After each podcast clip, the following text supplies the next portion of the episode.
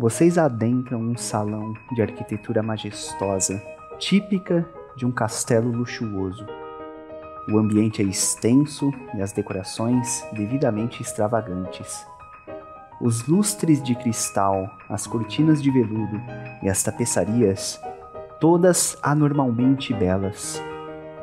A iluminação baixa dá suporte a candelabros trabalhados em ouro, cujas velas dão aquele aspecto bruxuleante, pregando peças aos olhos com sua iluminação difusa.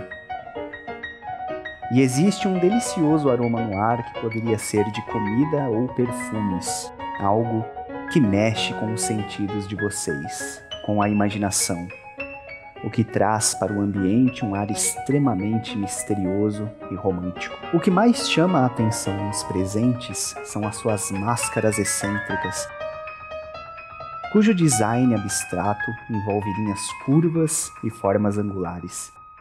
Em movimento gracioso, os dançarinos torcem seus corpos de maneira estranha e criativa. Os passos são complexos e tudo isso cria um magnetismo impossível de evitar. É como se a música que toca, não se sabe de onde, tivesse sido criada para aquele momento. Repentinamente, todos param no meio dos seus passos, mantendo suas posições por mais difícil que fosse, e elas viram a cabeça na direção de vocês lentamente. Da parte de trás do salão, onde a luz parece não querer alcançar, ouve-se um som grotesco de algo que desce as escadas. É um homem. Parece um homem. Ele veste um capuz até a cabeça, completamente distoante dos demais. Vocês sentem aquela estranha curiosidade que os impedem de mudar o foco, ignorando aquela sensação instintiva que vem do âmago e diz: temos que sair daqui agora. Os dançarinos já se tornaram borrões monstruosos e abissais graças à iluminação. Mas não importa, porque aquele que se aproxima, agora visível à meia luz, tem a máscara mais inumana que já se concebeu, pulsando no rosto do seu dono. E ele então, ao olhar diretamente para vocês, vocês sentem esse olhar. Ele faz uma reverência profanamente convidativa.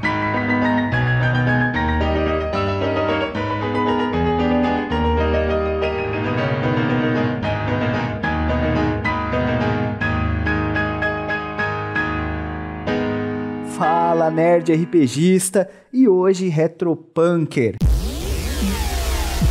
É com enorme prazer que anunciamos essa nova parceria do canal e tamanha é a nossa responsabilidade que eis-nos aqui com esse livro novíssimo em financiamento coletivo. Corre que ainda dá tempo. Nesse audiodrama exploraremos o horror cósmico, a decadência e a loucura do jeito que a gente gosta.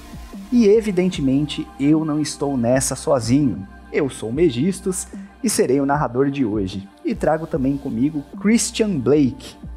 Seu personagem desperta dentro de um avião após o sonho mais louco e vívido da sua vida.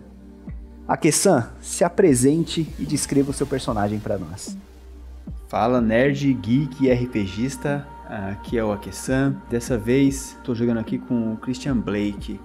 É, esse é um, um, cenário de horror. Confesso que é bem difícil eu jogar esse tipo de aventura.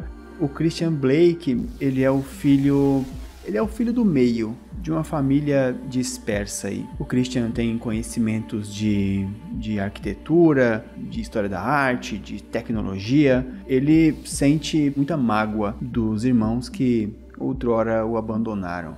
O Christian ele tem estatura entre 1,75 e 1,80, cabelos loiros, uma pele branca e um porte mediano, assim, 80 quilos mais ou menos. Ele usa terno, gravata, um, um terno meio surrado, nada muito novo, um, um terno cinza. Ah, um cara despojado, né? Em seguida, sua irmã Lily Blake. Você também desperta após esse sonho horroroso. Faça as honras, Anne! Salve, Nerd Geek RPGista. Eu sou a Anne e vou estar jogando com a Lily Blake, que encontrou na arte o valor que a sua família não deu a ela. A Lily basicamente tem 1,60m, cabelos compridos, louro escuro, e normalmente tá vestindo roupas largas, normalmente escuras. Se tiver frio vai ser um sobretudo, se tiver quente ela vai estar tá só com roupas, camisetas largas e jeans. Descoladíssima. Por fim, Jordan Blake, desperte. Aproveite e faça as devidas apresentações. Mano Castas. Fala, nerd geek RPGista. Como vai você? Jordan Blake traz a frase: O medo do desconhecido sempre será maior do que qualquer medo que já vimos. Ele, que é um crítico colunista, escreve para o New York Times, é o irmão mais velho que se sente amargurado por ter deixado a família se separar deste jeito. Determinado, firme e disposto a se livrar dessa culpa, agora tendo a chance de unir a sua família. Ele se veste de uma forma bem simples, na verdade, a arte está nos olhos de quem vê, está sempre usando um suéter ou uma jaqueta de couro que faz contraste às calças jeans e ao seu sapato. É isso, cara amigo nerd geek RPGista, eu espero que essa seja uma das jornadas mais tranquilas que a tríade já foi e que a gente fique bem longe de Carcoça. Nunca será. Bom, feito as honras, voltemos ao que interessa. Lembrando que você precisa ter 18 anos ou mais para acompanhar a gente nessa, beleza? Então, finalmente sejam todos muito bem-vindos ao Baile de Máscaras, o Rei de Amarelo.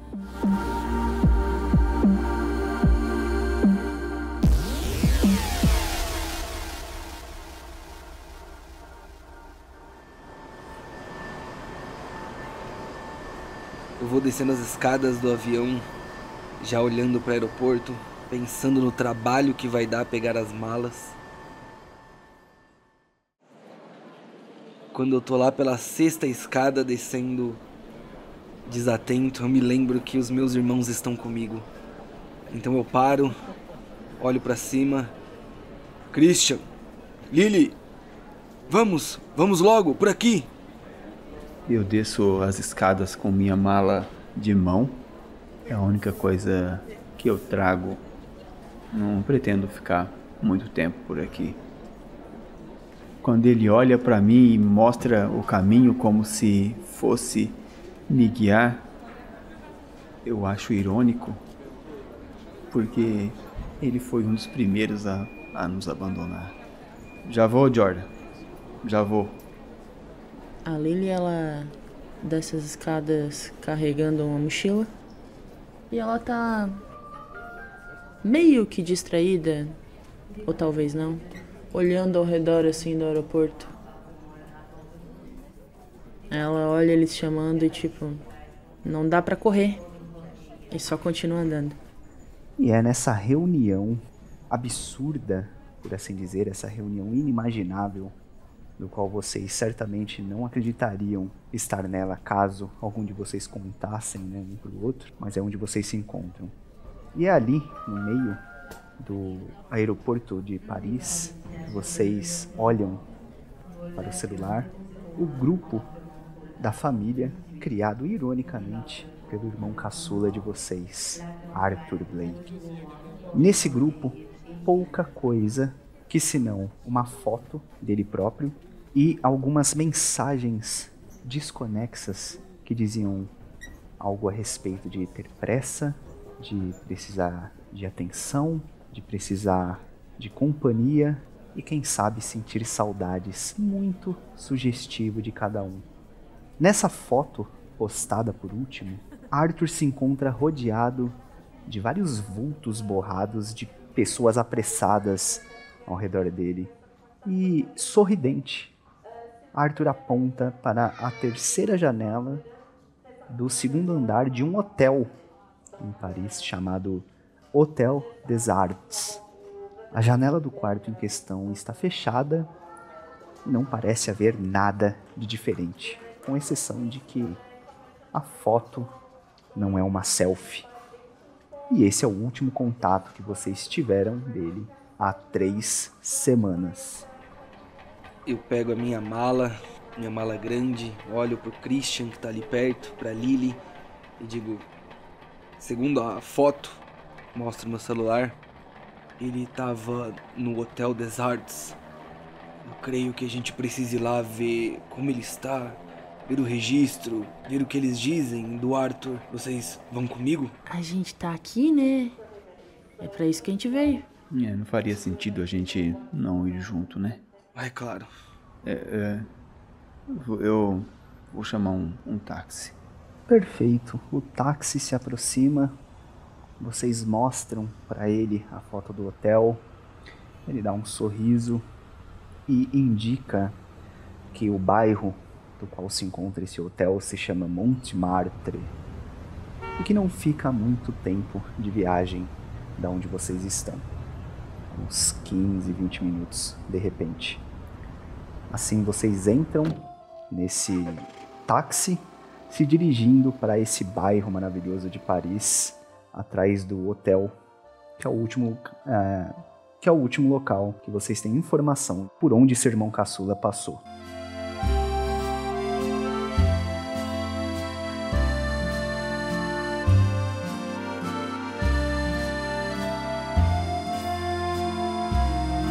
É, narrador, eu tenho cultura, isso me ajuda com alguma coisa em relação ao bairro ou ao hotel?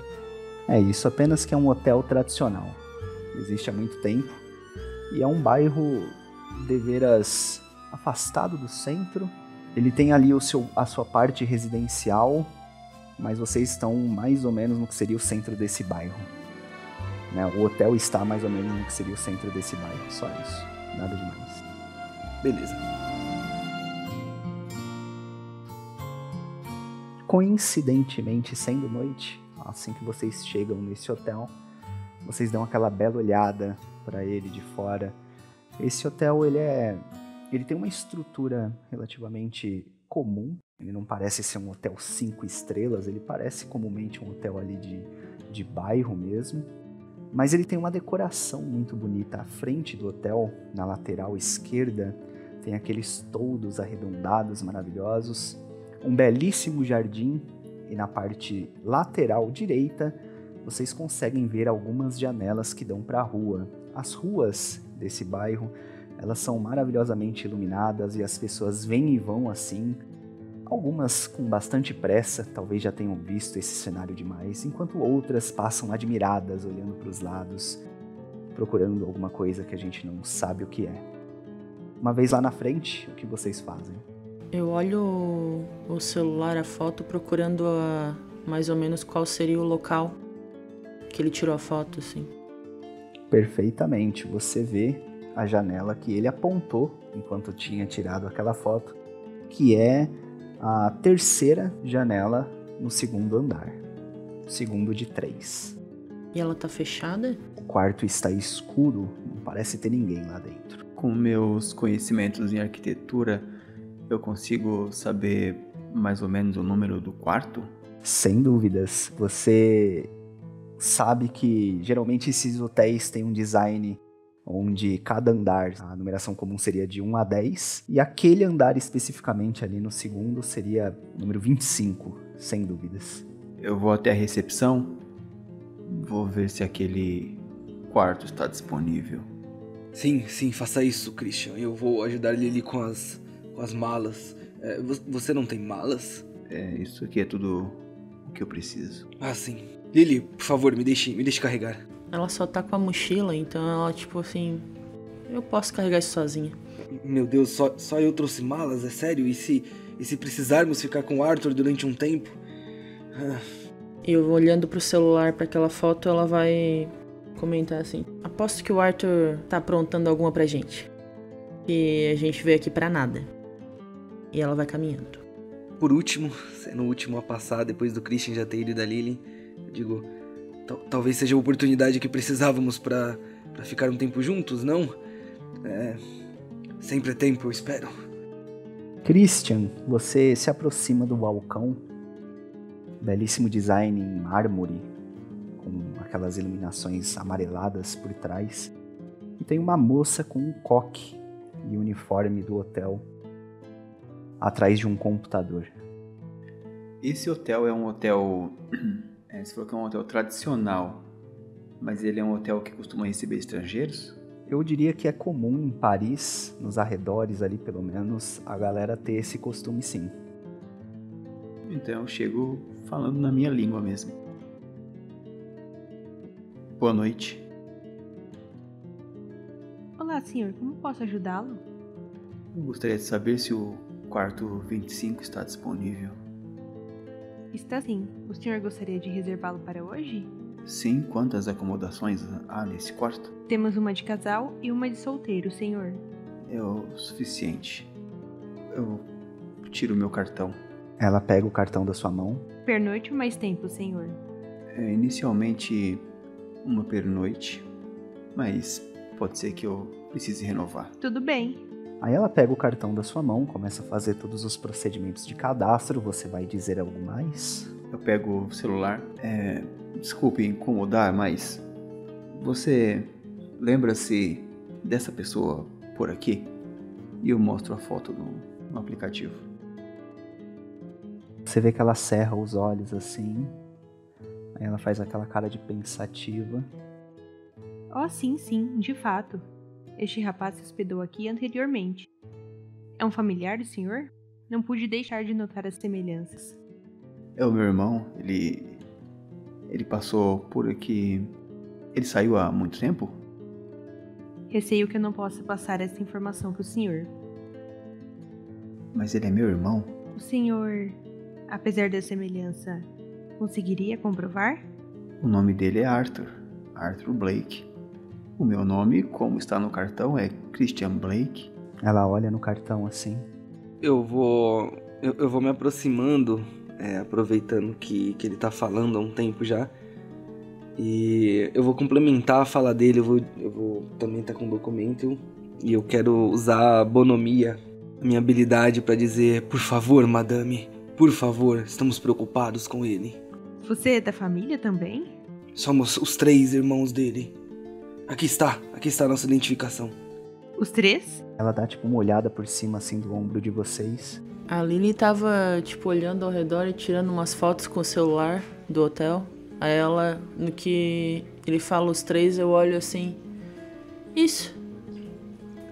Viemos os três. Sorrindo meio. Forçado, né? Ela dá aquela respirada fundo. Tudo bem, mas isso fica entre nós, certo? Aí ela começa a digitar. Agradecido, madame. Agradecido. Ela vira o monitor para vocês sem dizer nada, aponta a data em que Arthur esteve no hotel, que foi até aproximadamente uma semana atrás. Eu olho pro computador assim. Vocês não têm câmera aqui no hotel? Sim, senhora. Mas para requisitar a filmagem é preciso entrar com uma medida legal. Não, madame, é... existe alguma forma de saber para onde ele foi, madame? Ele disse algo? Talvez para, para outro hotel? Olha, ele e um companheiro simplesmente pagaram e eu não consigo dizer se eles foram para qualquer outro lugar. Eles não comentaram nada. Desde então, ninguém mais alugou esse quarto. E o nome do, do, do companheiro? O companheiro, obviamente, se registrou aqui na recepção também. Sim. Ela começa a ficar desconfiada, mas ela olha para vocês. Aí ela vai lá, vira para frente de novo. Faz algumas seleções no mouse, vira de novo o monitor para vocês e aponta o um nome. E vocês encontram o nome de Pierre Leblanc, juntamente do nome do irmão de vocês. É só isso que eu consigo dizer. Desculpem. Você já ajudou, ajudou bastante. Tudo certo com os cadastros? Sim, senhor. Ela devolve o cartão para você. Eu posso pedir para que nosso funcionário leve as malas? Eu olho pro pro Jordan, só as dele, e vou subindo pela escada. Eu subo logo em seguida. Obrigado, madame. Eu vou andando em direção ao elevador e falo: Pessoal, é, mas é mais fácil de elevador. Tá, tá tudo bem, pessoal. Vamos de escada mesmo. Você ignora o carinha que vai carregar ou vai deixar ele carregar as malas? Não, deixei ele carregar assim. Você entrega na mão dele então e vocês sobem para o quarto. Uma vez lá dentro, vocês encontram uma decoração razoável, é, que, né, felizmente, mais atrativo desse local provavelmente é a vista que ele tem para as ruas iluminadas ali do, do centro daquele bairro. Ademais, o quarto é bastante humilde, eu diria. A Lily vai direto pra cama de solteiro. Ah, finalmente. Tem alguma poltrona ou um sofá nesse quarto? Tem. Me sento na poltrona e eu fico olhando em volta assim. Alguma coisa me chama atenção nesse, nesse quarto? Você vai usar alguma habilidade específica? Arquitetura. Você senta na sua poltrona, talvez inconformado, talvez só cansado mesmo, e começa a observar o quarto com olhos minuciosos, talvez buscando encontrar alguma coisa, uma pista, um sinal. E você encontra uma incongruência, por assim dizer.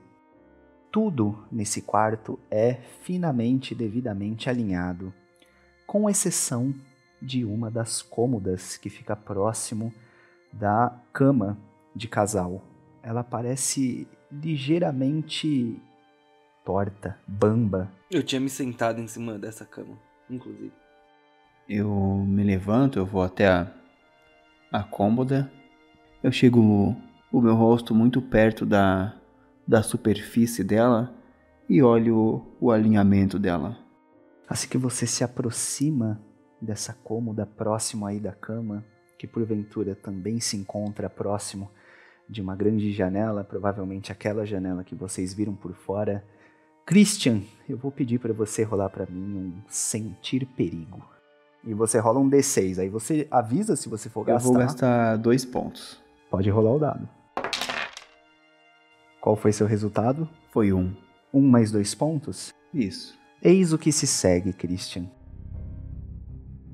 Você, de frente com a cômoda, ia se abaixando lentamente para fazer uma averiguação muito mais minuciosa, quando você repara alguma coisa vindo da parte de fora. Algo chama sua atenção fora dessa janela.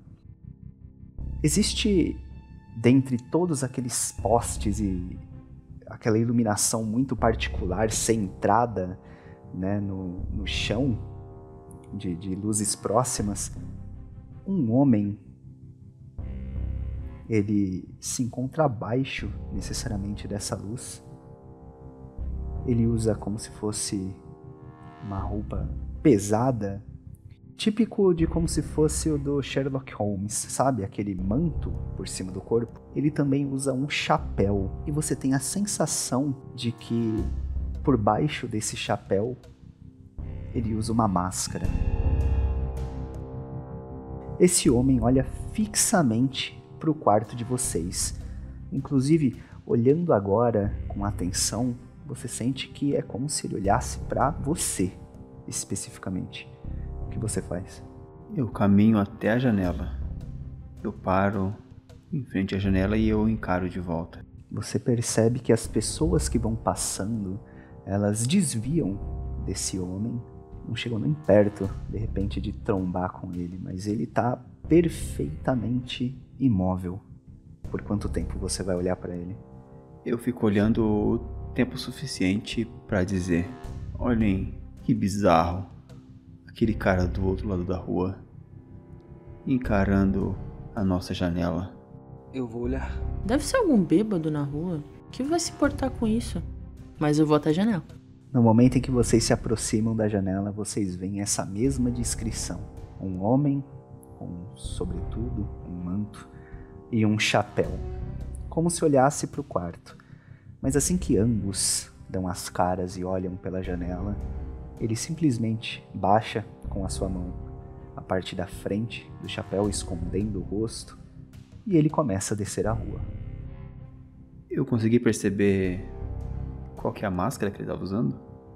Você sente que é como se fosse uma máscara daqueles bailes à fantasia. Ela tampa somente do nariz para cima até os olhos, com detalhes laterais te dá aquela vaga sensação esquisita de que você viu isso antes.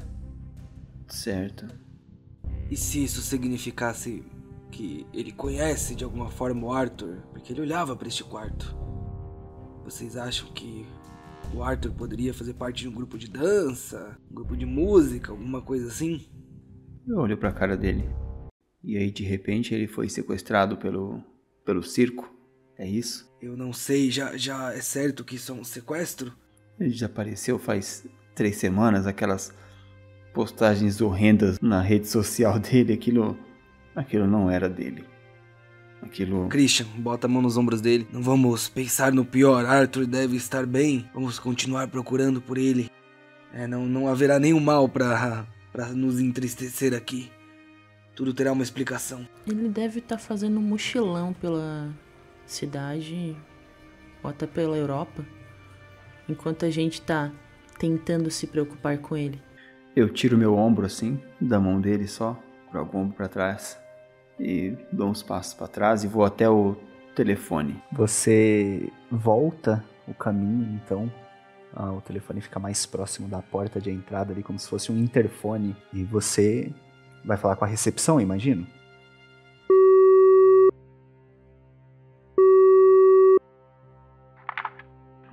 Ajudá-lo? Recepcionista, é, sabe me dizer se acontece alguma apresentação de dança ou alguma apresentação teatral na cidade hoje? Alguma festa popular, algo assim?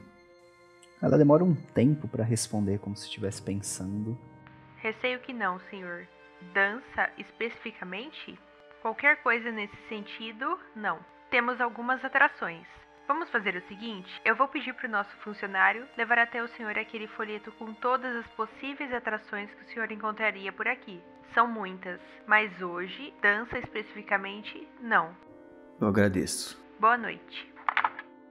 E todos os demais ouvem, né, o Christian falando a respeito da máscara. Ninguém viu máscara nenhuma. Pois ele estava, ele estava com uma máscara daquelas de baile de fantasia, sabem, que cobre os olhos e metade do nariz. Eu, eu, eu tenho a sensação de que vi um chapéu, Christian, mas máscara. É... Será que não fazia parte do adorno do chapéu e você se confundiu daqui? Não, eu, eu não me confundo. Não com essas coisas. Não vi máscara também. A Lily vai puxar um caderno e vai meio que rabiscar. Tipo, eu vi algo tipo isso aqui, ó. É, agora coloca uma máscara aí de, de baile de fantasia. Ma- Mas que traços pesados. Enfim, eu, eu. Deve ser a vista cansada, Christian. Não tinha máscara. Estou certo disso. Por sinal, é agora alto da noite. Christian, você ainda se recorda da escrivaninha, mas nada que não permanecesse assim até a manhã seguinte. É a sua escolha voltar até lá agora ou simplesmente descansar. Talvez, talvez eles tenham razão. Será uma vista cansada? O que você faz? Eu volto até até a escrivaninha e eu volto falando. Mas é claro que você está certo, Jordan, você sempre está certo, não é? Não há assunto que Jordan Blake não conheça, não saiba. Não há nada que ele não possa questionar e sempre estar com a razão. Não é, Jordan? Eu volto e falo isso olhando a escrivaninha, meio mexendo ela assim. Eu olho pra Lily enquanto ele vai falando comigo assim. Aí eu olho de novo. É, é, desculpe, Christian. Eu não quis fazer é, parecer que eu estava criticando. É, me, diga, me diga o que você está procurando. Talvez eu possa procurar junto. Eu vou lá mexer na, na escrivaninha também. Vocês se aproximam da escrivaninha e vocês percebem que existe como se fosse um contrapeso nela. Algo faz com que ela fique bamba, como se os pés dela não fossem iguais. Existe alguma coisa dando uma diferença ali embaixo. Eu me abaixo e vou olhar. Assim que você se abaixa, fica visível que um pequeno maço, talvez um papel dobrado algumas vezes e posicionado ali embaixo, impede que ela mantenha o seu comportamento normal. Eu olho pro Jordan. Geralmente fazem isso quando a escrivaninha está bamba, não é, Jordan? E eu vou puxar esse papel. Você faz ali um esforço mínimo para levantar a parte do pé necessária para você tirar o papel de baixo. E realmente é um papel dobrado inúmeras vezes. A ver de longe, pela estética, pelo timbre do papel, coisa que vocês todos conhecem muito bem, provavelmente uma folha sulfite. Eu olho pro Jordan e pra Lily e começo a abrir o papel devagar. No meio dessas várias dobras, você encontra números garrafais, que são o seguinte: 48.91296.2.39374. Isso poderia ser o número de processo, uma coordenada. Hum... Deixa, deixa me ver, deixa me ver, Christian. Deixa eu entender direito. Eu entrego para ele o papel. Narrador, o que são esses números? Eu vou usar conhecimentos gerais para saber se eu sei. Você teve um palpite correto. É, definitivamente remete muito a coordenadas, mas como você faz para verificar o que são esses números? O que você usaria para ter essa certeza? Eu já tiro o celular do bolso, assim. Eu tenho tecnologia. Eu, eu coloque no, no, no Maps. Ele, ele vai servir para ver isso. Ele pode localizar por coordenadas. Jura, Jordan? Não tinha pensado nisso. Ai, mais uma vez, desculpe. 48.91296.2.393744. Uma vez separada a latitude da longitude, vocês encontram, de fato, um endereço que fica de 30 a 40 minutos do local onde vocês se encontram. O bairro é chamado Albervilliers e ele leva diretamente a um ponto no meio da Allée des Lilas, uma avenida mais ao interior. Vocês não vão querer ir lá agora, né? Eu olho pro, pro Jordan. Eu, depois de sete horas de voo, eu não sei se eu tenho energia para para caminhar pela cidade à noite ainda. O que você acha, Jordan? Eu, eu olho para Lily, eu digo, se você estiver certo, Christian. E aí eu olho para Lily como quem pede para ela dar uma opinião também. E ele estiver sequestrado, isso seria ruim, mas eu, eu deixo eu deixo para que você decida. É, eu, eu não quero impor a minha decisão aqui. Eu acho que a gente devia comer alguma coisa e descansar e pensar nisso amanhã. Depois que o Jordan fala, eu me reviro os olhos assim. Talvez Lily esteja certa, é mais sensato a gente descansar mesmo. Eu tô bastante cansado. Mas acordemos cedo e na primeira hora combinamos de ver isso, pode ser. Me sentindo levemente contrariado, dou de ombros e compreendo que preciso deixar que os outros decidam também. Sim, é claro. Amanhã cedo. É, vou, vou, ligar pra, pra recepção, vou pedir um jantar. Só um minuto. É, quanto mais cedo fizermos, mais cedo a gente sai daqui. Perfeitamente. Então vocês entram em contato com a recepção mais uma vez, o folhetinho chega, a refeição de vocês chega, todos vocês comem muito bem e finalmente vocês decidem descansar. Quem que vai deitar em qual cama? A Lily já estava na cama de solteiro e ela continuou rascunhando o carinha até adormecer no sketchbook. Então os demais ficam na cama de casal. Jordan, assim que você tá prestes a adormecer, você dá uma olhada para um lado e para o outro, olhando para os seus irmãos.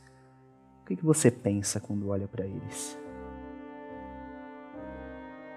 Estamos tão desunidos, achando que estamos competindo um contra o outro, desinteressados na união. Droga, isso é culpa minha. Eu fui o primeiro a deixar os dois e Arthur também. Com as minhas mãos eu mexo nos meus cabelos, coçando o couro cabeludo, tentando esfriar a cabeça, e ainda assim me sinto responsável pelo bem-estar dos três. Perfeito. Lily, você desenhando quase até adormecer, é acometida por um pensamento. Do que você sente mais saudade? Enquanto a Lily tá rabiscando ali, ela dá uma leve olhada para eles na outra cama e vem uma e vem uma lembrança um pouco falha. É, ela não lembra direito, mas ela tem uma leve lembrança de uma brincadeira que os irmãos fizeram quando eles eram mais novos, aonde eles estavam correndo e brincando para tentar encontrar o Arthur. Quase como se fosse um esconde-esconde. E ela dá um leve sorriso assim antes de cochilar. Perfeito. E assim vocês adormecem. Mas Christian, algo te incomoda na madrugada. Você acorda com uma esquisita sensação. Conta pra gente do que você tem medo. Eu tenho medo que o Arthur esteja morto. Ele era o mais novo, talvez eu também pudesse ter ficado para ajudá-lo. Tudo que aconteceu com ele foi foi muito triste, mas não, não é culpa minha. Não foi culpa minha. O Jordan ele devia ele devia ter ficado, ele devia ter lutado para que a gente ficasse junto, mas quando tudo começou a dar errado, o que ele fez? Ele foi embora e agora? E se o Arthur, e se o Arthur tiver morto? Se ele tiver morto, não sei o que eu vou fazer. E é mediante esses pensamentos profundos que você de relance acaba por olhar para os seus irmãos e pela página aberta do sketchbook da Lily, aquela esquisita representação do homem que você viu pela janela, aquilo impele em você uma estranha curiosidade, quase que como um receio, que te diz o seguinte: e se eu olhasse pela janela de novo? E se eu visse esse homem? Você se levanta e você anda até a janela, olhando naquele local que você o tinha visto anteriormente, só para perceber que ele não se encontra lá, mas muito mais perto, diretamente abaixo da janela do cômodo de vocês, do quarto.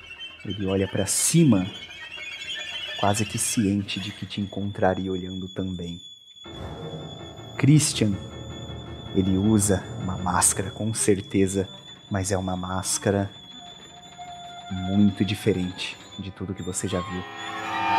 Ela ondula no rosto dele, parece viva. Você tem certeza de que os olhos desse cara não estão no lugar que deveria. Conta pra gente o que você vê no rosto dele. Quando eu olho para aquele rosto, eu vejo algo parecido com um quadro que há muito tempo eu, eu não tinha contato, eu nem me lembrava dele. O, um quadro do Picasso, Arlequinesque, de 1913. Tudo tá fora do lugar. Ele parece uma expressão cubista. O rosto, o rosto dele, nada, nada está no lugar. É tudo meio distorcido. Será Será mesmo que ele não é uma miragem? Será que é um, um delírio? Já sei, deve ser a viagem. A viagem de avião. É isso. É isso. Apesar dos argumentos tentando trazê-lo à razão, aquelas características são tão específicas que você não consegue se convencer completamente. Christian, faça um teste de compostura, por gentileza. Eu vou gastar dois pontos de compostura. Total foi oito. E você consegue, a razão vence todos os outros preceitos que poderiam porventura surgir nessa ocasião. Você tem certeza de que é cansaço. Na realidade, você tem certeza de que isso não passa, na melhor das hipóteses, de um sonho é exatamente o que acontece. Você acorda na manhã seguinte. Nada disso passou de talvez a imaginação de uma mente cansada. Os seus irmãos continuam dormindo e você sabe o seu destino. O que você faz? Eu me levanto, Já clareou o dia? Já sim. Eu abro a janela. Tudo normal lá fora. Vamos. Jordan, Lily, acordem. A Lily levanta, tipo, dá uma olhada no celular que tava próximo dela. Você acordou com as galinhas? Pô, são seis da manhã. Nem isso. Não. Volta a dormir. Na primeira hora eu disse: quanto mais cedo terminarmos, mais cedo eu volto para minha casa. Tem gente esperando por mim lá. Eu acordo meio assustado. Espera, calma. Vamos. Aí eu, eu olho, né, que eu tava balbuciando. Sim, é, va- vamos, Christian, Lily.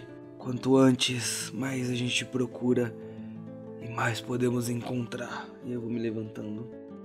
Mais uma vez, coço a cabeça. Olho pro Christian e pra Lily. Nós vamos conseguir. Dessa vez sim. Eu não respondo o que ele fala e eu vou ao banheiro jogar uma água no rosto. São dois votos contra um, Lily. Você sabe que você não vai ganhar essa disputa, então você considerar que é melhor levantar e de fato fazer como eles dizem. Vocês todos se aprontam, tomam um desjejum e pegam o próximo táxi sentido a Albervilliers.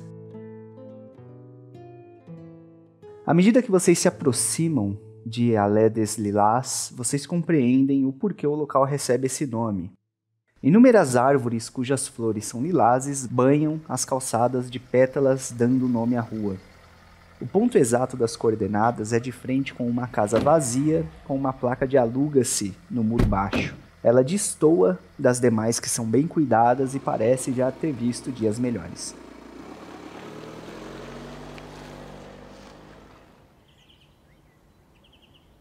Algo no jardim descuidado chama atenção. Algumas plantas de coloração diferente parecem ter alcançado as raízes da árvore dessa casa e ela tem um ar moribundo. Já sobre a casa em si, a porta de madeira que um dia já foi branca parece curiosamente entreaberta. Vocês estão de frente com essa casa nesse jardim. A Lily, ela, no que ela sai do táxi e vê que a porta tá entreaberta, ela vai entrando. Eu coloco a mão pra segurar a Lily. Calma aí, não é assim não. Eu vou dizer. Calma, Lily. Nós, nós não sabemos do que se trata. É melhor a gente é, ter um pouco mais de cuidado. Deixe verificar se eu vejo algum sinal. É só uma casa abandonada, o que, que pode ter de mais? Não sabemos se ela está abandonada. De fato. Eu quero dar uma olhada em volta da casa. Então eu quero olhar em volta. Imagina a seguinte estrutura: existe um muro alto que separa uma casa da próxima. Todas as casas dessa rua têm um modelo muito, muito, muito semelhante, como se elas tivessem sido feitas com um padrão ao mesmo, tipo na mesma leva. Só que essa, diferente das demais, talvez pelo tempo que supostamente ela esteja ah, desabitada, ela parece muito mais velha. Certo? As outras estão pintadinhas, elas estão cuidadas, bonitinhas, tem cortina nas janelas, tem vidro, tem a pintura tá em dia. Nessa em questão, ela já parece um pouco mais maltratada, a pintura já não tá tão boa, não tá brilhante. Alguns vidros da janela foram quebrados, talvez tenham atirado pedras nele, não tem cortinas, não tem nada. Essa é a perspectiva. Mas eu quero olhar a rua, assim, tem alguém passando, tem aquele cara de sobretudo. Essa rua é basicamente como se fosse uma avenida, no sentido de que ela é muito longa e ela também dá abertura para outras ruas menores. Então não é incomum você ver, apesar do número reduzido, pessoas andando e admirando ali as pétalas que ficam no chão, mas elas estão numa distância relativamente grande. No momento vocês se encontram bastante tranquilos nesse ponto. Tá, eu quero. Eu vou atrás deles então. É, mas eu quero olhar essa placa de aluga-se aí e, olhar, e anotar o número é, da imobiliária. Beleza, você anota. Então eu vou andando com eles então. Jordan, você dá uma volta na casa e a descrição é basicamente a mesma. É uma casa que não foi bem cuidada, tinha tudo para ser muito bonita, mas abandonada ela não se mantém. Porém, a outra entrada, que seria a parte de trás pela cozinha, ela tá fechada. Essa é uma casa de dois andares. Eu vou até a direção da janela. As janelas estavam quebradas, né? Tem vidro, alguns quebrados, outros não. Eu quero dar uma olhada nas janelas. Numa ah, Se tiver alguma janela próxima da porta aberta, eu quero dar uma olhada, ver se tem alguém dentro ou se tem sinais de que alguém passou recentemente. Desse local onde você olha, não parece ter ninguém lá dentro, mas você não consegue dizer se alguém passou ali recentemente ou não. É, No caso, eu tava. Quero dizer se, tipo, se a casa tá empoeirada. Ou... Ah, bem empoeirada. Eu olho pros, pros dois, eles estavam próximos. Christian tá próximo de você. Christian, eu acho que ela tá abandonada realmente. Jordan, você tá voltando nesse momento. Se foi o Arthur que deixou aquele papel pra gente, algo deve ter aí. Se não for, como você disse, mais uma brincadeira dele. Eu vou até a porta, eu ligo a lanterna assim do celular e ilumino lá dentro. Eu olho pra eles e dou um passo pra dentro da casa. Ah, Acho que, acho que de- deve ter algo lá dentro. Vamos. A Lily segue eles. Beleza. Essa é uma casa tipicamente parisiense, ela tem um teto alto. Em algum momento, as molduras de gesso fizeram mais sentido. As grandes janelas de vidro ah, permitiam que entrasse luz parcialmente num chão de madeira invernizado, repleto de poeira, como é de se imaginar, com exceção de alguns locais perto da escada, onde é possível dizer que alguma coisa revirou ali. Tem o que poderiam ser pegadas, Vejam a escada. Alguém parece ter passado por aqui. Será? A pegada parece fresca, é isso? Dada a poeira, a camada de poeira que tem em toda a casa, perto da escada ali parece que ela não se encontra tão concentrada. Esse é o ponto. Vamos, vamos ver o que existe lá em cima, inclusive. E eu vou subindo. Eu deixo que ele passe em minha frente. A Lily vai por último e ela pega o celular e meio que vai gravando o caminho, sabe? Como se estivesse fazendo um pequeno registro da caçada ao irmão. Bacana. Assim que vocês sobem essa casa que lamentavelmente anuncia qualquer tentativa de chegada sorrateira por conta do- da falta de cuidado e do quanto ela estaria ali abandonada, velha, vocês veem um longo corredor cujo no final provavelmente tem uma porta que leva a um quarto. Na lateral esquerda tem um outro quarto. À direita, provavelmente um banheiro. Todo mundo fazendo um teste pra mim de sentir perigo. Eu vou usar um ponto. Eu vou usar um ponto também. Meu resultado é 5. O meu é 6. Eu uso um ponto também. Foi três. Todos vocês começam a seguir adiante no corredor porque não há caminho de volta e essas marcas no chão, elas permanecem até o centro do corredor. A Lily parece distraída, talvez porque está olhando ali pelo celular e filmando, imaginando tudo aquilo que ela poderia encontrar. Já vocês parecem um pouco mais atentos. Existe um som vindo de algum lugar desta casa, agora que vocês subiram. Esse som está próximo, ele não vem de lá de baixo. O que vocês fazem? Como eu não espero nada de, de, de trash, assim, a reação na verdade é falar o nome do Arthur. Arthur? É você? É você, Arthur? Não há uma resposta específica para esse chamado, mas o barulho se intensifica. Eu quero seguir esse barulho. É, Lily, fique atenta. Tipo, eu tava gravando assim o chão, eu levanto pra onde eles apontaram que é a direção do barulho. Mas o barulho parece tipo o quê? Passos? É como se algo se arrastasse. Então eu tô com o celular virado pra direção assim, eu. "Se- Será que é o Arthur mesmo? E eu vou andando devagar. Você vira o celular para todos os lados, sem saber necessariamente de onde vem esse som, porque você não tinha percebido isso antes. Mas, Christian, o seu conhecimento de arquitetura te permite saber que é um padrão comum nessas casas existir um sótão. Eu olho pra cima e eu procuro a entrada do sótão. Perfeitamente, você encontra aquele quadradinho no teto, uh, relativamente demarcado até, com exceção de que geralmente ele tem aquelas correntinhas para você puxar e descer essa escada, né? Descer a escada do sótão. Essa casa velha, lamentavelmente, não tem a cordinha, mas você vê a entrada exatamente onde você está. Como vocês fazem para abrir isso? Jordan, faz, faz pezinho para mim aqui. Opa, claro, claro, Christian. Aqui, vem. Eu dou um impulso. Eu tento puxar a portinha. Você segura naquele local onde a cordinha deveria estar amarrada com firmeza e puxa.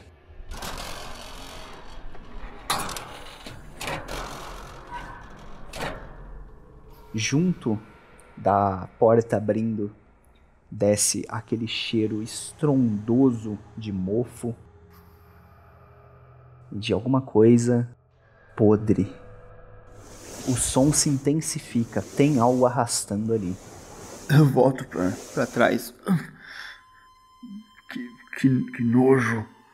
Que cheiro nojento é esse? Será algum animal? Esperamos que sim. É, mas, mas vamos ver, vamos. Eu vou, vou deixar, vou colocar a mão no peito dele para afastar e eu vou subir eu. Coloco a, a, parte da blusa no nariz e vou ver o que, que tem lá. Jordan na frente, quem mais? Eu atrás dele. Lily por último, portanto. Toma cuidado. Tá meio estranho isso aí. Já lá em cima, vocês encontram um monte de móveis velhos e caixas cheias de utensílios, como se toda a mobília anterior da casa estivesse parcialmente ali. Não existe lâmpada, mas há um feixe de luz que adentra por uma pequena janela circular no final dessa sala, do sótão, com aqueles típicos pontinhos flutuantes de pó vistos através da luz. Mesmo usando a lanterna dos celulares, a iluminação aqui em cima é precária, como se a luz não alcançasse muito longe. É bem difícil ver por onde se anda com tanta coisa acumulada, mas duas coisas são certas. O som continua no outro extremo da sala, e a segunda coisa é que existe uma silhueta sinistra e humana no mesmo lugar. Arthur! É você, Arthur? Se, se for, já fala logo pra gente acabar com isso. Eu preciso ir embora. Ele está machucado, vamos! E eu vou indo. Então eu vou, eu vou atrás dele. Só, só um porém. A Lily ela tinha subido a escada, mas ela não adentrou. Ela tava ainda gravando, então ela tava subindo devagarzinho. Você tem todas essas impressões assim que você chegar lá em cima, então. Para os demais que foram adiante, existe um homem algemado à parede por um dos braços, tá? Estendido, portanto, ao alto. Ele está esquelético, como quem não come há tempos. Ele arranha os dedos no chão e existem marcas de unhas que ele já não possui mais. Super ensanguentado. Ele parece murmurar de dor. Mas quando vocês se aproximam o suficiente, ele levanta os olhos que estão completamente brancos, como se ele fosse cego, e ele diz: ah, Vocês finalmente chegaram. Assim, assim como eles, como eles disseram. Que porra que é essa? Meu Deus! Eu vou, eu vou imediatamente até, até o cara ele tá com um braço, ele tá tipo deitado no chão, mas o braço dele tá algemado no alto, como se o objetivo fosse deixar ele numa posição extremamente desconfortável. Eu vou até perto dele e vou dar uma apoiada. O que fizeram com você, homem? Quem é você? Qual é o seu nome? Eu. Eu preciso. Eu preciso mostrar. Aí você vê que ele faz um esforço enorme, a mão dele treme. Ah, que tá livre no caso e ele tenta erguer as mãos com o indicador à frente, como se ele quisesse apontar alguma coisa. É, é o meu papel. Eu preciso. Eu preciso. E ele aponta para um quadro exatamente à lateral dele na parede. Existe um quadro pendurado ali. Eu quero usar os meus conhecimentos em história da arte para identificar esse quadro. Eu vou olhando de baixo, tô com a cabeça baixa olhando pro cara, eu vou levantando a cabeça até olhar pro quadro também.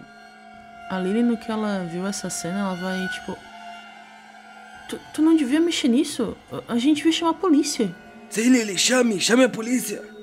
E, e se ele conheceu o, o Arthur, ele tava esperando a gente. Que, que porra que tá acontecendo aqui? Beleza. Você vai ligar pra polícia nesse interim? Eu vou ligar pra polícia. Eu tô apertando os números, tipo, enquanto eu converso com eles. Para aqueles que olharam o quadro, a imagem é o de uma igreja próxima de um cemitério.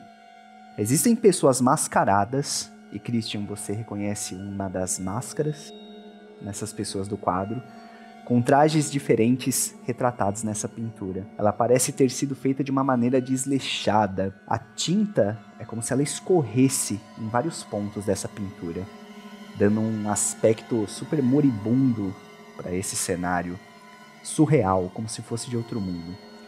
A própria igreja é retratada dessa maneira, só que no topo dela, no lugar onde deveria haver um crucifixo, uma cruz, existe um símbolo amarelo, rico em detalhes, brilhante.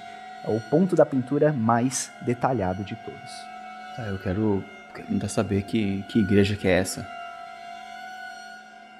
Essa igreja recebe o nome de Capel Jauni, que significa Capela do Pálido Amarelo. Você consegue inclusive dizer a qual cemitério ela fica próxima. Esse esse quadro, esse quadro, esse quadro me lembra, ele me lembra, ele me lembra alguém. É, quem era mesmo? Quem era mesmo?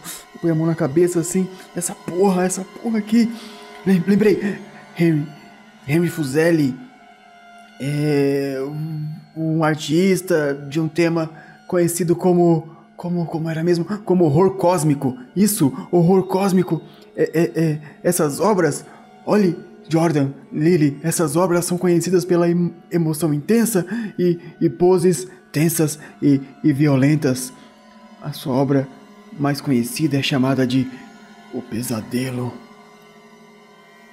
E por falar em pesadelo, essa aqui, essa máscara aqui, é a que eu vi pela janela do nosso quarto. Todos vocês, por ter relação com a arte, sabem que esse quadro, O Pesadelo, sendo mais famoso desse artista, realmente é considerado por muitos como uma obra é, muito criativa, porém ela causa estranhas emoções intensas por conta da, da sua estrutura, seu design. É da polícia? Eu. Como é que eu vou explicar? É, a gente é, encontrou um cara aqui numa casa. Ele tava amarrado é, na, na casa. numa casa abandonada. É, vocês podem ajudar? A, alô? Ah, um cara amarrado numa casa abandonada? É isso? Com quem eu tô falando? Isso, é. Lily. Lily Blake. Lily Blake. Muito bem senhora Lily Blake, onde você se encontra? Onde fica essa casa? Ela faz um. Ela vai passar o endereço. Ela tenta lembrar mais ou menos o que foi passado pro. pro taxista. Beleza. Você passa o endereço e eles dizem: Muito bem, a gente vai enviar uma viatura para aí. Eu vou pedir para que vocês não saiam desse lugar. Certo. É, em quanto tempo vocês chegam? Eu, eu acho que ele tá mal. Ele precisa de médico, talvez. Ah, nós procuraremos a viatura mais próxima e vamos pedir para que ela se mobilize para ir. Tudo bem? Certo. Ok. E no que eu desligo o telefone, eu fico olhando para a pintura assim, ver o que, que eles estavam olhando assim. Uhum. Você que estava numa posição diferente, já que você foi ligar para a polícia, você viu aquele quadro ao longe, todos os detalhes que eu já tinha é, dado. Você encontra inclusive um outro quadro, tá? Ali próximo da onde você estava, agora que você tecnicamente tinha passado a visão por esse primeiro quadro que está pendurado, você encontra um outro quadro em cima de uma daquelas caixas de mobília. O quadro que você encontra mostra um homem com um manto amarelo que cobre o corpo inteiro. Ele é anormalmente esguio e comprido. Na sua cabeça, uma coroa cujo topo parecem espinhos enormes em direção ao alto. Suas mãos e os dedos né, são igualmente pontiagudos e elas seguram uma máscara branca na mão. No lugar do rosto existe um vazio, não há uma determinação melhor do que essa. Você olha para ela, é como se você tivesse cega, não há o que ver, não tem nada ali. É realmente um vazio que você faz. Eu já já tinha visto algo sobre ou alguma coisa parecida? Com exceção do nome do pintor, mais nada. Você percebe que essa pintura igualmente, né, ela tem essa característica de ter sido pintada com umas pinceladas muito mais violentas. É como se ele tivesse jogado a tinta em cima da tela e ela fosse tomando uma forma, o resto escorre, então é bem rústico. Eu fico olhando pro quadro assim, eu, eu... vocês lembram o que, que o Arthur veio fazer aqui? Enquanto eu olho para os dois quadros assim. Quando você fala pela segunda vez nesse nome, aquele pobre senhor que tinha apontado pro pro quadro na primeira vez, ele se pronuncia com muito esforço novamente. Arthur. Sim, Arthur. Ele foi com eles. Ele foi com eles. E apontando novamente pro primeiro quadro, o que tinha as pessoas com máscara. Eles quem? Diga! Eles. Eles. E ele só fica gemendo. A Lily olha pro quadro assim. Christian, você disse que viu um mascarado ontem.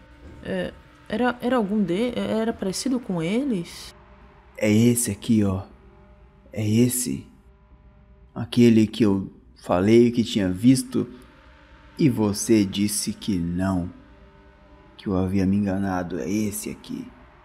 Eu olho para eu, eu acesso o grupo da família no celular assim e tento olhar para as fotos, para a foto que o Arthur tinha mandado por último. Eu eu consigo reconhecer algum rosto, algum visual. Talvez por estar sofrendo a influência do que você acabou de ver ou de toda essa situação, quando você olha para a foto novamente, aquelas pessoas borradas por conta da pressa que o celular não conseguiu focar, na realidade, agora parecem pessoas mascaradas, todas elas, ao redor do Arthur. Eu, eu mostro o celular pro Christian. Olha isso, é, não, não te soa familiar? Será que é algum grupo de viagens estranho? Ou... Eu olho pro, pro cara amarrado. Será que o Arthur andou aprontando alguma coisa séria dessa vez? Vocês. Vocês. Vocês devem. devem ir à igreja. É o cemitério. O cemitério de Patim. É lá. É lá que ele espera vocês. Pelo amor de Deus. Pelo amor de Deus. É amarelo demais. É amarelo demais. Ele diz e ele começa a ter umas reações corporais anormais. Ele começa a tremer como se estivesse convulsionando. O que vocês fazem? Eu quero ver se eu consigo prestar algum socorro para ele. Rola o dado. Primeiros socorros, é isso? Eu vou gastar três pontos de primeiros socorros nesse momento. Oito é o meu resultado, narrador. Você tenta acalmá-lo, coloca a cabeça dele de lado, de modo que ele não engasgue, né? Com a própria língua. Ele parece estar fazendo muita força com o maxilar. E aí, enquanto você está prestando socorro, você percebe que no pescoço, na área do pescoço, é como se tivesse alguma coisa pressionando ele, como se fossem dedos, existem marcações no pescoço desse homem e elas apertam, visivelmente apertam. Graças à luz meio difusa, você tem dificuldade de assimilar tudo isso que está rolando, mas você sente que é exatamente o que está acontecendo. Esse homem, de alguma maneira esquisita, está sendo enforcado. Você vai fazer para mim um teste de compostura. Se eu não tivesse pedido, eu teria sugerido de fazer, porque achei assombroso. Compostura, vou gastar. Vou gastar dois pontos, beleza? Seis, narrador. Você se certifica de que você tá vendo exatamente o que você tá vendo, não é fruto da sua imaginação. E por mais que seja um absurdo, você consegue manter toda a coerência ali, toda a racionalidade ao seu favor. E nada mais acontece que senão você vendo aquele homem perdendo o ar na sua frente, até que ele começa a estremecer menos e menos, até que ele para completamente nos seus braços, sem ar.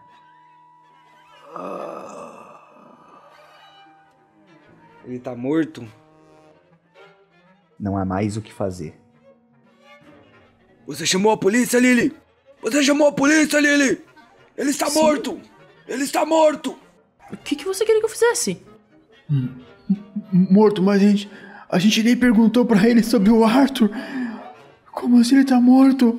Coloquei o cara no chão e chacoalhei o Christian. Chacoalhei o Christian. Tinha dedos na garganta dele! Alguma coisa estava enforcando ele, Christian! Lily! Eu olho pro corpo, eu olho pro corpo dele. Como assim alguma coisa tá enforcando As ele? marcas na garganta, veja! Eu vou, eu vou olhar. Você se aproxima, Lily, do corpo e você vê aquelas marcas como se alguém tivesse apertado uma pele muito branca. A dele já não era. Já, já não tinha muita, né? Porque ele estava bastante magro, mas você vê marcações como se alguém tivesse é, enforcado ele. A única pessoa que estava perto dele ali que você viu era o Jordan. E no entanto, existem outras questões fora essa absurda que é, sim, de fato você chamou a polícia, ser encontrada nessa casa com um corpo nessas condições colocaria tudo a perder. Vocês não sabem há quanto tempo de distância teria uma viatura do local onde vocês estão. O que vocês fazem? Eu vou. Eu vou andando pra trás assim. Vamos, vamos, vamos sair daqui. É. ti- Tinha uma janela. A gente pode sair por trás. É, Vamos sair daqui. Mas, mas por, por que a gente não fez nada? A gente, só, a gente só encontrou, a gente não fez nada. Eu vou empurrando o Christian. Ela tem razão, Christian! Ela tem razão! Vão pensar que a gente matou, que a gente fez isso a ele! Vamos! Vai ser difícil explicar. A gente é estrangeiro. Só vamos. Droga, eu passei meu nome pra eles. Não importa. Eu digo que foi trote. Só vamos. E eu vou, tipo, procurar uma janela dos fundos a hora que a gente descer. Vocês descem a escadinha do sótão e andam em direção à escada novamente que desce para o primeiro andar para de repente sair o mais rápido possível desta casa. E assim que vocês chegam novamente na frente da escada, existe um outro quadro ali. Talvez pela atenção vocês não tenham percebido. Esse quadro, ele é uma representação da casa onde vocês se encontram. E é como se a vista saída dessa casa de frente para as outras demais casas da rua. Todas as outras casas se encontram ah, com suas janelas abertas e pessoas observam vocês dessas janelas. Observam a casa onde vocês estão. Pessoas com máscaras. O que vocês fazem? Eu quero olhar o nome do pintor. É o mesmo. Henry Fuseli de novo. Esse, esse quadro eu conhecia? Não, esse daqui você não faz ideia da história desse quadro. Os quadros parecem estar interligados de alguma maneira. O que que isso significa? Lembra, lembra daquele filme Convenção das Bruxas? Lembra que o quadro era vivo e que cada hora que você olhava era uma pintura, era uma pintura diferente? Verdade. Mas, mas não faz sentido? Parece um filme isso. Isso é ficção, vocês estão enganados, vamos! Precisamos sair, disfarcem! Cubram seus rostos, vamos! Eu coloco a mão, a mão no rosto, mas não pra cobrir a minha identidade, é só porque é, é demais, eu tô meio transtornado assim. Vocês então tentam se disfarçar da melhor forma possível, descem na velocidade extrema que conseguem as escadas em direção à porta da frente, que é a única que tem um caminho para a rua, para que vocês saiam desse local de uma vez por todas. Mas assim que vocês abrem a porta da frente, vocês se deparam com um homem dos seus aparentes 75 anos, bem idoso. Este homem se vira para vocês e diz: Olá, senhores. Vocês encontraram o que procuravam? Quem é você? Eu sou o René Montserrat. Eu sou amigo pessoal do corretor. Vocês estão interessados? Cara, eu já vou, eu já vou chegar segurando na gola desse cara também. Arthur, estamos procurando Arthur Blake! Você conhece? Arthur Blake? Interessante. Então vocês vão para a igreja? Não é isso? Ah, muito cuidado. A igreja foi criada há anos para selar um grande mal que habita aquele lugar. Vocês têm que ser pessoas superiores, iluminadas, no mínimo, para adentrar aquela igreja. Seu filho da puta! Que igreja, filho da puta? Como você sabe da igreja? A chapelle, não é? Da igreja que vocês dizem, a chapelle de Jaume? Como você sabe da igreja? Ora, vocês também procuram por um milagre, não é verdade? Todos procuram por um milagre. Eu queria um milagre. Vocês vão ter um milagre? Eu procuro pelo meu irmão, maldito! Eu vou dar um soco nele. Você dá um soco aonde? Eu dou um soco na cara dele. Eu não, eu não quero matar o maluco, né? Eu não sou um lutador. Você dá um soco na cara dele e ele, pela idade, acaba cambaleando e caindo de bunda para trás. Ah, não façam isso, não façam isso, eu preciso tanto de um milagre. Ai, ai, ai. Jordan, Jordan, você enlouqueceu? Eu, eu seguro o braço do Jordan assim. Não, não! Você vai matar o velho! Ele está tirando sarro! Um sarro com a nossa cara! Cadê o Arthur? Pega ele! Ele vem com a gente. Eu levanto ele.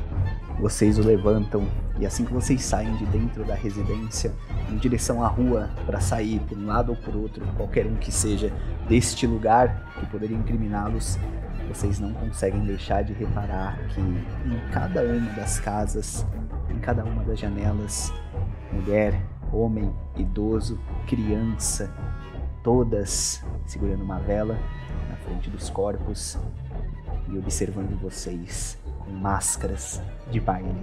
Estão olhando o quê? O que vocês estão olhando? Peça um táxi, Lily. Peça, ligue. Ligue, precisamos sair daqui o quanto antes. As portas das casas começam a abrir. Essas pessoas das janelas, elas começam a se direcionar para as portas, saindo para os quintais e, consequentemente, para a rua. Vocês ficam no mesmo lugar? A Lily vai andando é, um pouco acelerado enquanto tenta chamar o táxi. O que será que o Arthur se meteu dessa vez? Isso tá. Isso tá ficando um pouco assustador. Vamos, vamos? Vocês acompanham a Lily ou vão ficar parados? Uh, acompanho. Eu vou gritando com ele, tentando é, ir em direção a, a uma dessas casas. Quem? Quem são vocês? Estão olhando o quê? Estão olhando o Eu quê? vou trazendo Christian. Christian! Christian! A gente precisa descobrir uma outra coisa agora, Christian. Concentra! Aí eu vou chacoalhar o velho que eu tô arrastando. Onde fica? Chapelle Junet! Onde Fica em fica? frente, não tá longe, não tá longe. Isso, me levem, me levem com vocês, eu preciso de um milagre. Mas ele tá meio que se arrastando, as pernas dele tão bambas. Vocês vão levar ele? Eu tô puxando ele então. Eu pego do outro lado do braço dele. Façam ambos o teste de atletismo. Eu vou gastar um pontinho aqui de atletismo, hein? Seja o que Deus quiser. Dois. Tenho oito. Ele levou sozinho. Carregou os dois É. nas costas. levou sozinho. Você que pegou do outro lado da- do braço do homem, você consegue com muito mais firmeza carregar ele. Ele ainda tá balbuciando coisas. Ele fica dizendo: É, eles estão chegando. Eles virão e será tudo, tudo amarelo. Salve, salve nosso Deus das ovelhas, o Deus milagroso. Salve o nosso rei.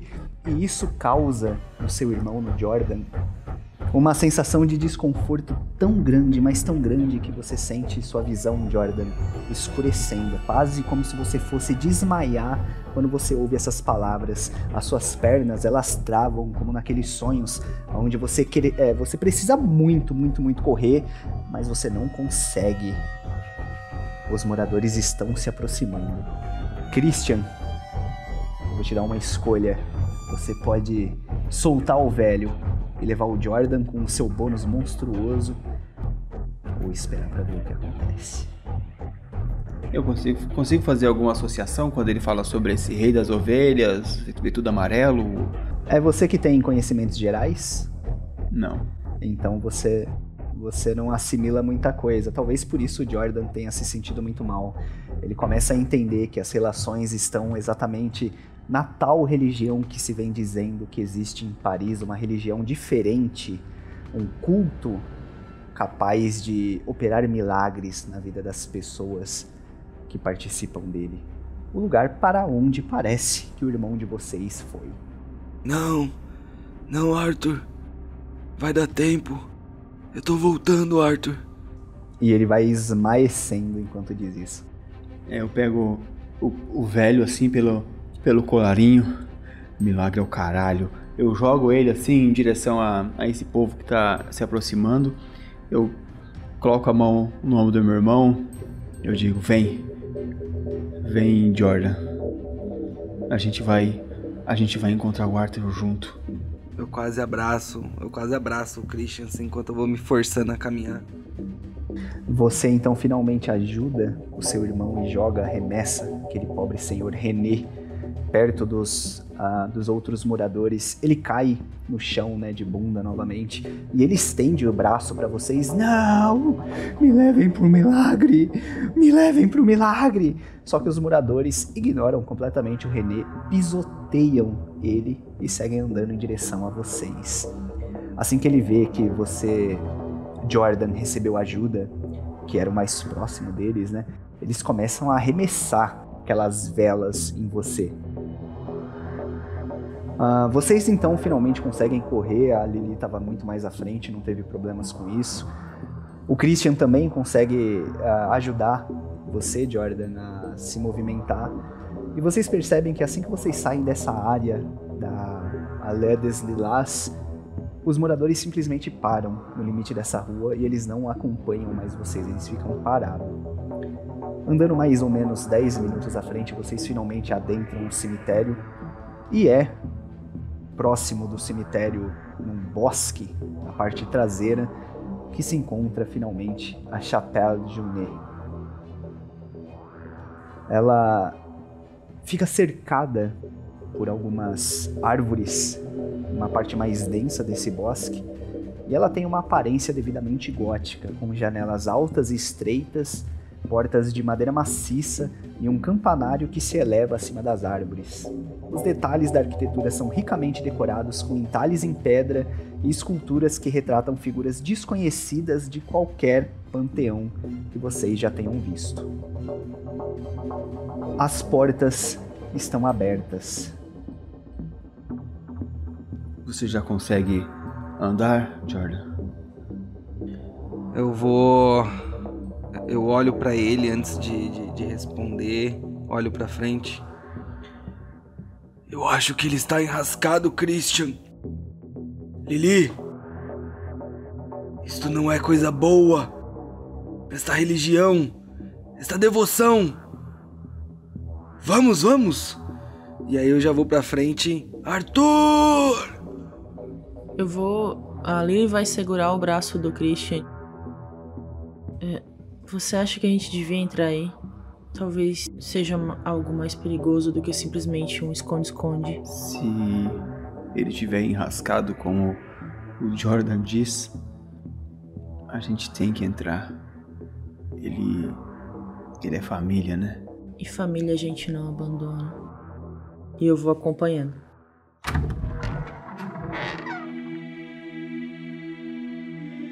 Ao adentrar o local, um homem de meia idade está de costas para a porta, em cima do seu púlpito, vestindo roupas sacerdotais com detalhes em amarelo.